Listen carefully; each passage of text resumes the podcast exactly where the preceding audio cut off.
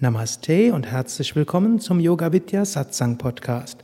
Mein Name ist Sukadev und dieser Podcast besteht aus Mitschnitten, aus Vorträgen, aus Workshops, Seminaren, Ausbildungen, Satsangs bei Yoga Vidya.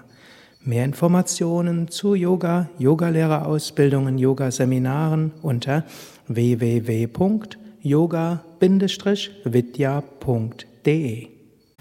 Willkommen zum einem besonderen Seminar, nämlich Kaivalya, über das vierte Kapitel des Yoga Sutra. Und Kaivalya heißt, wie ihr alle wisst, die Befreiung. So geht es im vierten Kapitel als Hauptthema um die Befreiung. Aber Patanjali bringt im vierten Kapitel noch alles mögliche andere unter. Ich vermute, die meisten von euch haben schon mindestens etwas studiert vom Yoga Sutra, manche haben es schon sehr gründlich studiert. Und das Yoga Sutra als wichtigster Grundlagentext des Yoga, mindestens des Raja Yoga, beschreibt, wie der menschliche Geist funktioniert, hm, beschreibt, wie wir ihn schrittweise beherrschen können und wie man schließlich jenseits des Geistes gehen können. Und wenn wir jenseits des Geistes gegangen sind, dann sind wir in Kaivalya, Befreiung. Eigentlich relativ einfach, oder? Drei Schritte. Erster Schritt, Geist kennenlernen. Zweiter Schritt, beherrschen lernen. Dritter Schritt, transzendieren, sind wir bei der Befreiung. So einfach. Also, wenn ihr den Geist transzendiert, seid ihr in Kaivalya Befreiung. Gut, die eine kleine Wiederholung für alle. Oder gibt es jemanden, der das Yoga Sutra noch nicht kennt und irgendwo den? Hm? Ihr kennt es noch nicht? Gut, dann kriegt ihr jetzt eine Schnelleinführung ins Yoga Sutra.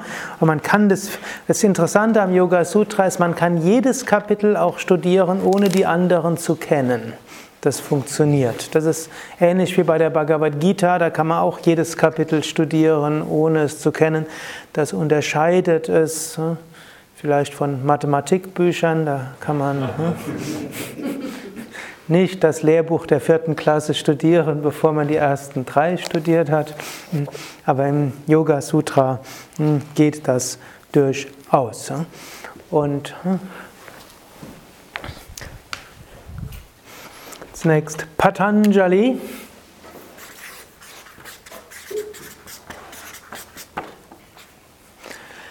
lebte irgendwann zwischen 600 vor Christus und 200 nach Christus. Also nicht so ganz bekannt, gilt als ein ganz großer Meister und ist 600 vor Christus deshalb, manche behaupten, er sei vor Buddha gewesen und andere sagen nach Buddha, da die Lebenszeiten von Buddha gar nicht mal so unsicher sind, sondern vermutlich um 500 vor Christus. Wenn jetzt Patanjali vor Buddha war, muss er logischerweise vorher sein. Da gibt es so einige, die sagen, ja, Buddha bezieht sich ganz eindeutig auf Yoga, äh, auf Yoga. Äh, Konzepte und man könnte aber auch umgekehrt sagen, Patanjali bezieht sich auf Buddha und Buddha auf Patanjali, ohne dass sie sich nennen. Aber in vielerlei Hinsicht der Hinayana-Buddhismus oder Theravada-Buddhismus, den Buddha selbst gelehrt hat, gleicht in erstaunlichem Maße dem Yoga-Sutra bis in große Teile der Terminologie. Patanjali äh, hat nach der Tradition mehrere wichtige Werke geschrieben. Er hat zum einen ein wichtiges Ayurveda-Werk geschrieben. Er gilt als ein großer Ayurveda-Heiler. Als zweites hat er eine wichtige Grammatik geschrieben, die Grundgrammatik, die man bis heute studieren muss, wenn man Sanskrit lernen will. Und als drittes hat er das Yoga Sutra geschrieben. Jetzt gibt es natürlich Indologen, die behaupten, das war nicht der gleiche Patanjali, das sind drei verschiedene. Und äh, Ob dem so ist oder nicht, ist jetzt auch nicht so erheblich. Jedenfalls in der Patanjali Shloka, die wir eben rezitiert haben, da wird gesagt von allen dreien: Yogena Pita Chittasya Padena Vacha. Erstmal Yogena Chittasya. Äh, Ehrerbietung an den Patanjali, der den Yoga des Geistes äh, beschrieben hat. Yogena Chittasya Padena Vacha und der Padena Vacha Kapitel geschrieben hat über die Korrektheit der Sprache, also die Sanskrit-Grammatik. Malam Sharirasya Chavaityakena. Und der, der beschrieben hat, wie man die Unreinheiten des Körpers beseitigen kann, um zur Heilung zu kommen. An diesen Patanjali wenden wir uns und erweisen unsere Ehrerbietung. Das Interessante ist eben damit auch, dass Patanjali eben nach der Tradition einen ganzheitlichen Yoga gelehrt hat. Eben zum einen mit dem Ayurveda. Ayurveda, wo im klassischen Ayurveda gehörte auch Hatha Yoga dazu. Damit auch Asanas und Pranayama und Tiefenentspannung und Kriyas und so weiter und Kräuter und Wissen über die Doshas und so weiter. Und Deshalb, in der Tradition wird gesagt, deshalb beschreibt Patanjali jetzt in dem Yoga Sutra nicht so viel darüber. Er setzt das voraus, dass die Leute sein, äh, sein Ayurveda-Buch schon gelesen haben. Und warum sollte er das Gleiche nochmal in den Yoga Sutra hineinbringen? Und eben sein drittes Werk, die Sanskrit. Und im Sanskrit ist auch dann die Mantras erklärt. Und deshalb wird im Yoga Sutra nicht allzu viel über Mantras erklärt und auch nicht allzu viel über die Kundalini-Yoga-Theorie. Dies gehört irgendwo auch zu diesem ganzen Werk von Mantras. Und so sind alle drei zusammen und so hat man letztlich das Hatha-Yoga, man hat das Raja-Yoga, man hat das Mantra-Yoga und man kann aber auch sagen, es geht in, in dem Sanskrit-Grammatik nicht nur um Yoga in dem Sinne, sonst geht auch um Sprache, was auch heißen kann, dass jemand, der engagiert ist auf dem spirituellen Weg, der kann sehr wohl ein Experte sein in einem Aspekt des Wissens.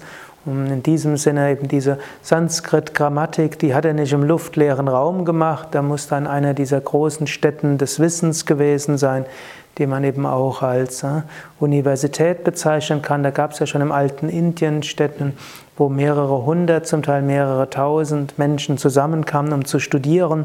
Und da hat eben Patanjali dieses großartige Werk der Grammatik verfasst. Auch das soll heißen, Patanjali war kein Weltfremder, sondern er hatte alle Aspekte des Wesens erkannt und natürlich das Hauptwerk von unserem Standpunkt aus, dem Yoga-Standpunkt aus, ist natürlich das Yoga Sutra, wo er dann die Menschen bis zur Befreiung führen will. Yoga Sutra.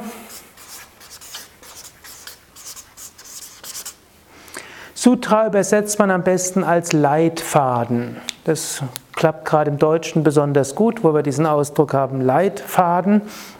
Da brauchen wir nicht wie im Amerikanischen gibt es nicht so eine Übersetzung, da wird dann Aphorismen gesagt, Aphorisms. Aber Sutra heißt Faden. Yoga Sutra ist der Leitfaden zum Yoga. Und Leitfaden ist auch eine sehr kurze Weise, etwas zu beschreiben. In Indien gibt es ja die verschiedensten Literaturgattungen. Da gibt es die Shlokas, die sind beschrieben eben in Versform. Und dann gibt es äh, lange Werke, es gibt kurze Werke und es gibt Kommentare und es gibt so vieles. Und Sutra ist eine eigenständige Literaturgattung. Das ist die kürzestmögliche Weise, etwas auszudrücken. Es gibt dort auch so ein Sprichwort, das sagt, wenn der Autor eines Sutras sein Sutra um eine Silbe verkürzen kann, ohne den Sinn zu mindern, freut er sich mehr darüber als über sein erstes Kind da die Inder ausgesprochen kinderfreundlich sind und das Kind eine ganz große Rolle spielt, das ist jetzt nicht etwas, was die Kinder irgendwo unwichtig machen soll, sondern im Gegenteil, für Inder ist klar, Kind ist das Wichtigste überhaupt. Aber wenn jetzt der Sutra-Schreiber hm, sagt, hm, also wenn es von den Sutra-Schreibern heißt, sie sind glücklicher, wenn sie noch eine Silbe reduzieren können, ohne den Inhalt zu reduzieren, dann soll das einfach heißen, wie sehr das hm, verkürzt ist. Und Leitfaden heißt eben auch, es ist kein Lehrbuch. Anders als die Sanskrit-Grammatik, die Patanjali auch beschrieben hat, das ist ein Lehrbuch. Danach kann man Sanskrit verstehen.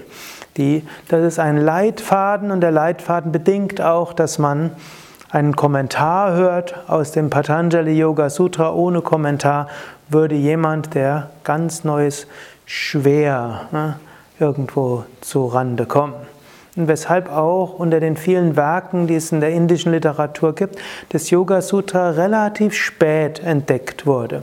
Die Upanishaden waren schon im 18. Jahrhundert in der europäischen Geisteswelt ein groß, ein viel diskutiertes Werk, ein häufig verlegtes Werk in einer bestimmten äh, Variante. Auch die Bhagavad Gita war, nachdem sie, ich, weiß nicht, ich glaube, der Schelling, nicht Schlegel, ne? Brüder Schlegel und nachdem einer der Brüder, der Friedrich Schlegel die Bhagavad Gita äh, übersetzt hat. Es gab zwar schon vorher englische Übersetzungen, aber nachdem er die übersetzt hatte, wurde das zu einem Riesenrenner. Man kann sagen, die Upanishaden und die Bhagavad Gita haben überhaupt erst die deutsche Romantik ermöglicht. Alle die, die, die wichtigen Figuren der deutschen Romantik waren auch solche, die die Bhagavad Gita Upanishaden gelesen hatten, ohne irgendwas von Indien sonst zu kennen, haben natürlich auch noch viel rein interpretiert und das als Gegengewicht zu der ja, immer mehr in ja, der aufbrechenden Welt in Europa, wo es die Aufklärung gab, Rationalismus und dagegen stemmend die Tradition mit den verkrusteten Ritualen und dazwischen die Wirtschaft, die irgendwie alles Leben durcheinander gebracht hatte. Schon um 1800 war das durchaus so. Und dagegen wurde dann irgendwo die indische Geisteswelt gesehen. Gut, Yogas, das, das Schöne an der Bhagavad Gita Upanishaden ist auch, die kann man verstehen, wenn man einigermaßen intellektuell ist, auch ohne irgendwelche Kommentare. Yoga Sutra kam erst Ende des 19. Jahrhunderts. Letztlich die Theosophen haben die Bhagavad, haben die Yoga Sutra populär gemacht, indem die weiß nicht, ob sie Besant war oder ich glaube, die Annie Besant hat den ersten Kommentar zum Yoga Sutra geschrieben, der dann auch im Westen bekannt wurde. Aber seitdem ist das Yoga Sutra im Westen das meist kommentierte Werk. Es gibt äh, wahrscheinlich 100 verschiedene Kommentare von westlichen Autoren zum Yoga Sutra, wenn es nicht mehr sind, wenn man jetzt äh, von Spanisch, Französisch, Italienisch hm, bis Englisch, Deutsch geht. Und das ist eben, Yoga Sutra eignet sich eben auch hervorragend, um angepasst zu werden an die Bedürfnisse der Zeit und der Kultur. Es hat klare Begriffe. Es geht um Kaivalya, es geht um die Befreiung. Es gibt eine klare Zielsetzung und klare Methode, aber wie sie genau zu füllen ist, geht auf so viele verschiedene Weisen weshalb man keinen einzigen Vers im Yoga Sutra als veraltet einstufen würde. Es gibt, wenn ich ehrlich bin, in der Bhagavad Gita so ein paar Verse, wo ich sage, am liebsten würde ich die äh, ausradieren, eliminieren, unterschlagen. Und in meinen Kommentaren zur Bhagavad Gita bemühe ich mich dann sehr, sie etwas umzuinterpretieren, als sie vermutlich gemeint waren. Ich bin jetzt sehr ehrlich hier. Also wenn es um Kasten geht und wenn es irgendwo hm, ein paar weniger, also von 800 Versen sind da so 10. Hm? Und letztlich auch muss man diese ganze Gewaltgeschichte und den Krieggeschichte auch irgendwie uminterpretieren und sich stark bemühen, sie zu rechtfertigen. Obgleich ich ein großer Fan von der Bhagavad Gita bin, aber man muss sich mehr abmühen, um sie für ein, um sie als Pazifist irgendwo in die moderne Welt hinein zu retten. Und ich bin von meinem Temperament her und von meinen festen Überzeugungen zwar kein vollständiger Pazifist, aber doch ein sehr weitgehender. Und Yoga Sutra haben wir diese Probleme alle nicht. Da wird auf keine konkrete politische Situation Bezug genommen, gibt es keine konkrete Empfehlung, wie man handelt in einer konkreten Situation. Da werden einfach die fünf Yamas, die fünf Niyamas genannt, wird dann beschrieben, wozu sie gut sind. Und dann bleibt es der Zeit überlassen, wie interpretiert man das. Und dann gibt es zum Beispiel bei, hm, da wird zum Beispiel Brahmacharya wird irgendwo erklärt. Hm, da wird jetzt nicht gesagt, was es ist, dann wird nur gesagt, Brahmacharya gehört zu den fünf Yamas und wenn man es einhält, bekommt man viel Energie. Punkt. Und dann kann man es interpretieren. Die einen sagen dann, das heißt äh, Enthaltsamkeit und die anderen sagen, und der, der Interpretation folge ich, Vermeidung von sexuellem Fehlverhalten. Jetzt, was ist sexuelles Fehlverhalten? Das ist wieder kulturabhängig. Gut, andere legen es dann noch weiter aus, allgemein Verhalten, das zu Brahman führt. Aber das halte ich dann obgleich das die wörtliche Bedeutung ist, ist es dann doch etwas zu allgemein. Denn letztlich das ganze Yoga Sutra will einen zu Brahman führen. Okay, also das ist das Geniale am Yoga Sutra. Es gibt natürlich ein kleines Problem dann auch. Es ist zum einen äh, es sind allgemeine Prinzipien, die mit Inhalt gefüllt werden müssen. Das Problem ist, sie müssen auch mit Inhalt gefüllt werden. Die Bhagavad Gita ist dort eindeutiger. Die beschreibt, so ist ein Vollkommener. Und die beschreibt, das ist Sattva, das ist Rajas und das ist Tamas. Und das ist Asura und das ist Daiva. Das ist ethisch okay und das ist nicht okay. Und nicht einfach nur fünf Yamas, sondern da geht er sehr detailliert hinein, was alles ethisch okay ist und nicht okay ist. Und Fast alles gilt auch heute noch von der Bhagavad Gita. Das ist der Vorteil der Bhagavad Gita. Sie wird konkreter. Das Yoga Sutra muss mehr gefüllt werden. Okay, Yoga Sutra hat vier Kapitel. Wie werden die auf Sanskrit genannt, Kapitel? Padas. Also ein Pada, vier Padas. Pada heißt wörtlich Fuß. Eigentlich sind es vier Füße, auf denen das Yoga Sutra steht, was eben auch zeigen soll, dass es nicht eins aufs andere aufbaut, sondern sind vier Füße und die kann man jeden so ähnlich wie man von einem Elefanten jeden Fuß berühren kann. Freundliche Elefanten haben dort auch nichts dagegen und es ist egal, welchen man zuerst berührt.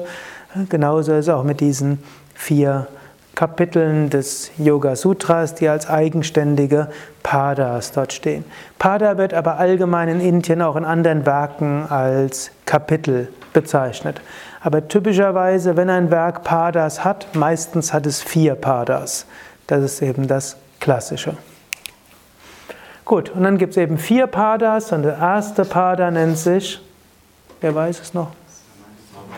Samadhi Pada das Kapitel über Samadhi. Wobei das erste Kapitel geht nicht nur über Samadhi. Es beginnt Definition von Yoga, Yogas Chitta Vritti Nirodha, Yoga ist das zur Ruhe bringen der Gedanken im Geist. Dann ruht der Sehende in seinem wahren Wesen. Dann beschreibt er die verschiedenen Geisteszustände, die verschiedenen Vrittis, die verschiedenen Gedankenformen, beschreibt auch schon, wie man die Gedankenformen beherrscht. Und dann gibt er mehrere Weisen, wie kommen wir zur Verwirklichung. Wir kommen zur Verwirklichung, indem wir die Gedanken zur Ruhe bringen. Damit hat er angefangen. Dann hat er gesagt, Verwirklichung kommt schnell, wenn man Gott hingegeben ist. Dann sagt er, Verwirklichung kommt schnell, wenn der Wunsch danach intensiv ist. Und dann sagt er, Verwirklichung kommt schnell, wenn man schon im früheren Leben recht weit gekommen ist. Dann beschreibt er die Hindernisse für den Weg auf die Verwirklichung und dann schreibt er verschiedene Techniken, wie man die Hindernisse beseitigt. Und nachdem er eine ganze Reihe dort aufgezählt hatte, sagt er danach, oder man praktiziere das, was einem liegt. Wo Patanjali praktisch auch sagt, ist ein offenes System. Er gibt hier einige Vorschläge an Praktiken und danach sagt er, es gibt auch noch andere. Egal was hilft, wenn es hilft, die Hindernisse zu überwinden, gut. Und dann geht er auf die Samadhi-Stufen ein. Und dann gibt er die eigentlich sieben Haupt-Samadhi-Stufen an Savitaka, Nirvitaka, Savichara, Nirvichara, Sananda, Sasmita und Asampragnata. Die beschreibt er alle in diesem Kapitel. Dann kommt es ins zweite Kapitel und das nennt sich Sadhanapada. Sadhanapada ist vom Inhalt her das bekannteste. so weit, dass oft Patanjali Yoga auch als Ashtanga Yoga bezeichnet wird, denn im zweiten Kapitel sind die Ashtangas enthalten. Aber nicht nur das. Er beginnt eigentlich, indem er beschreibt Kriya Yoga. Konkret, was kann man tun?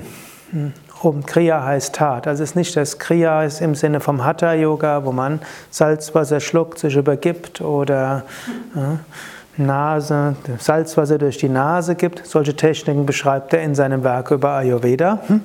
wo er auch die Panchakarma beschreibt und Panchakarma und die Shatkriyas im Hatha Yoga sind ja sehr ähnlich, im Ayurveda nur mit Kräutern und Ölen und im Hatha Yoga nimmt man meistens nur Wasser und Salz und einfachste Mittel.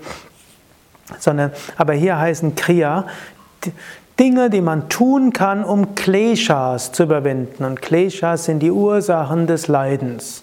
Das zweite Kapitel, obgleich Sadhana heißt spirituelle Praxis, ist das philosophischste der Kapitel. Er beschreibt zunächst mal, was ist überhaupt die Ursache des Leidens? Warum sind wir im Leiden? Wenn, vorausgesetzt, man weiß überhaupt, dass man im Leiden ist. Ne? Mhm. Bitte? Oder man leidet. Und man leidet überhaupt. Gut. Hm? Irgendwann packt sie. hm? Gut, Kleshas. Wie kommen also leidverursachenden Verhaftungen kann man sie gut übersetzen. Ich beschreibe, wie kommen wir dort hinein? Gut, beginnt mit Ego, geht weiter. Er beginnt mit Unwissenheit, wer wir wirklich sind, vergessen, dass wir das unsterbliche, ewige, allumfassende, allfreudevolle Selbst sind. Wir denken, wir sind Körper und Persönlichkeit, dann machen wir uns noch Vorstellungen, wie Körper und Persönlichkeit sind. Wir machen Vorstellungen, wie wir besser sein würden, als wir jetzt sind. Und dann machen wir, haben wir bestimmte Wünsche, hm, wir suchen Bestätigung, wird Glauben zum Wissen, was wir brauchen, um glücklich zu sein. Dann wollen wir natürlich bestimmte Dinge nicht glauben. Wenn das passiert, dann werden wir unglücklich. Dann haben wir natürlich Ängste, dass das, was wir wollen, wir nicht kriegen, dass das, was wir nicht wollen, dass wir es kriegen, dass wir zum anderen das, womit wir uns identifizieren, verlieren. Und so gibt es große Schwierigkeiten. Und dann beschreibt er eben, wie kommt man da raus. Und das sind erstmal hilft der Kriya-Yoga zu üben. Und es gibt auch noch ein paar andere Techniken. Dann in den nächsten Teilen vom zweiten Kapitel beschreibt er, äh, schreibt er über die, man kann sagen, gewissen Philosophie. Was ist der Mensch, Purusha? Was ist die Welt, Prakriti? Warum ist die unendliche ewige Seele überhaupt in der Identifikation hier? Warum überhaupt?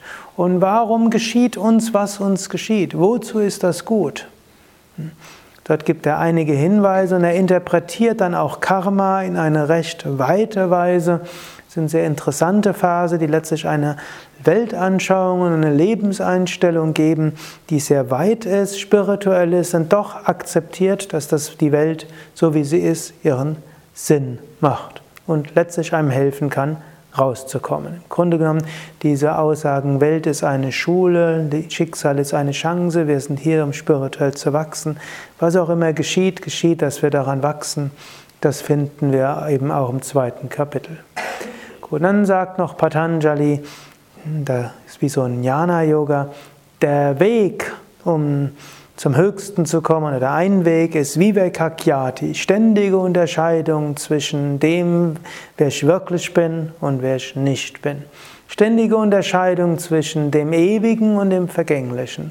Ständige Unterscheidung zwischen der wahren Freude und dem trügerischen Vergnügen, welches begrenzt ist.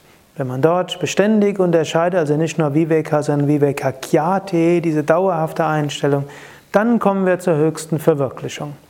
Jetzt erkennt aber Patanjali an, das geht nicht so einfach.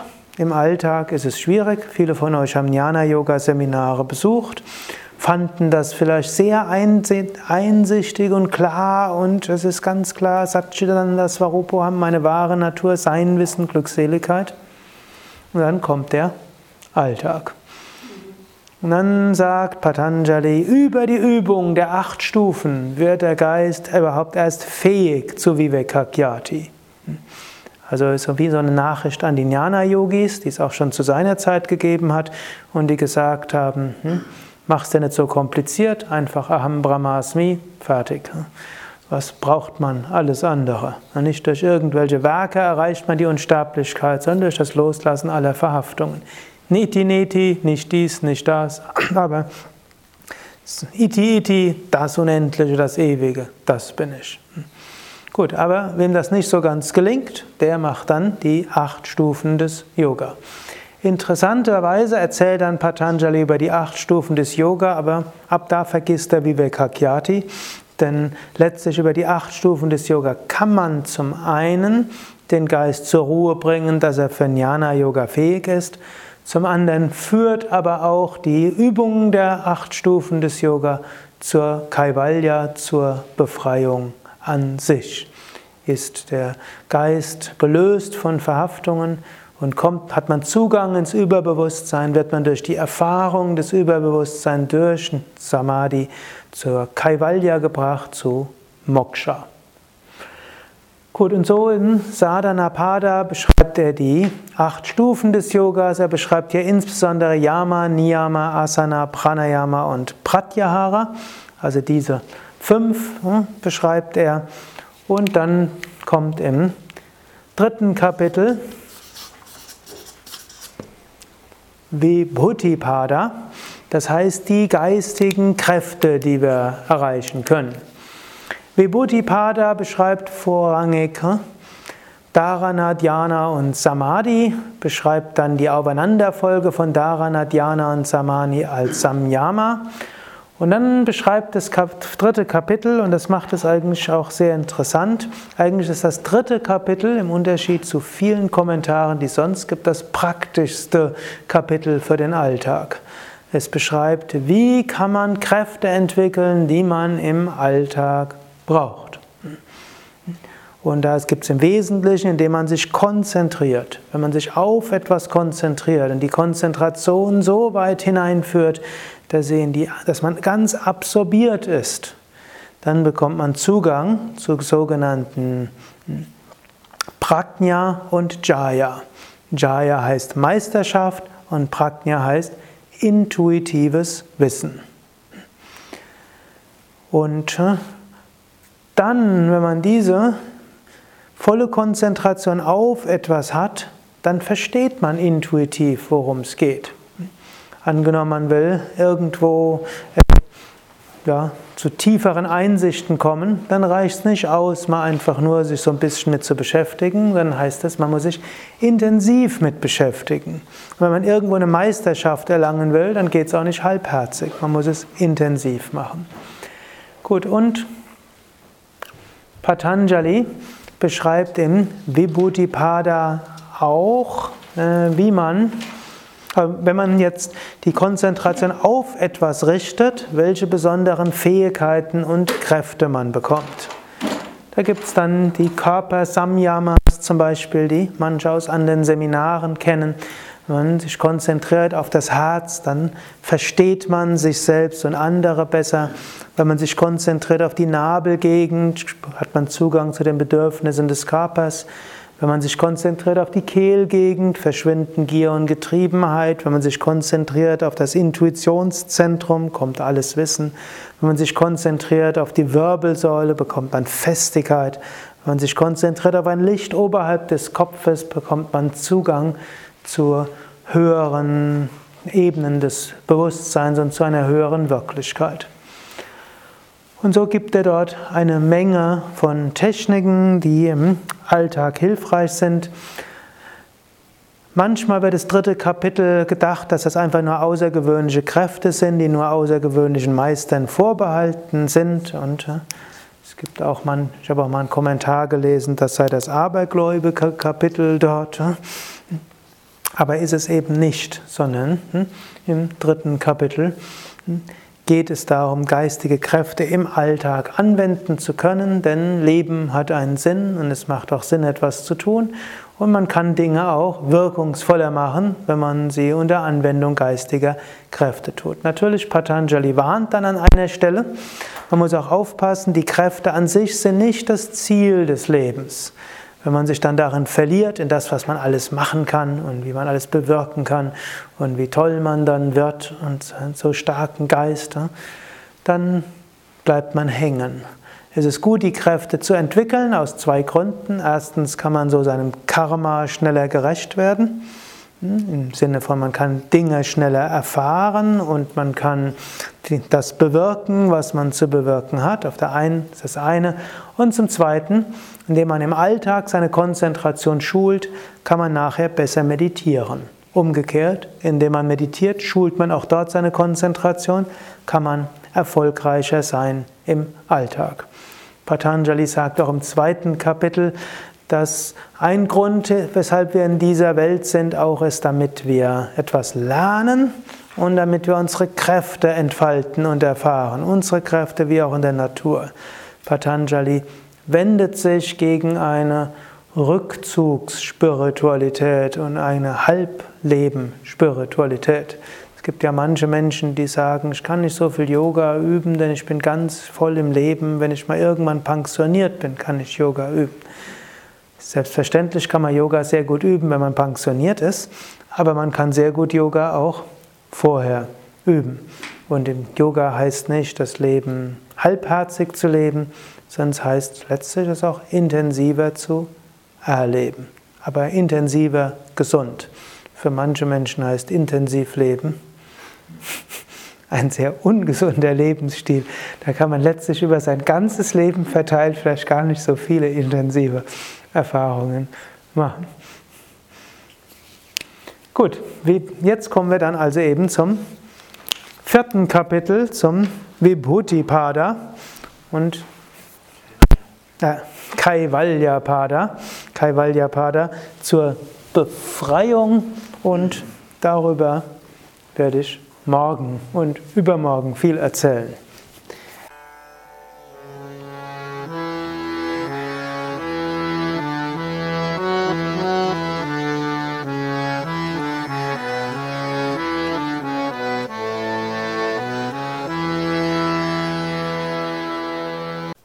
Das war die aktuelle Ausgabe des Yoga Vidya Satsang Podcasts. Mehr Informationen zum Yoga über Yoga-Seminare, Yoga-Workshops, Yogakurse, Vorträge zu Spiritualität und Meditation unter www.yoga-vidya.de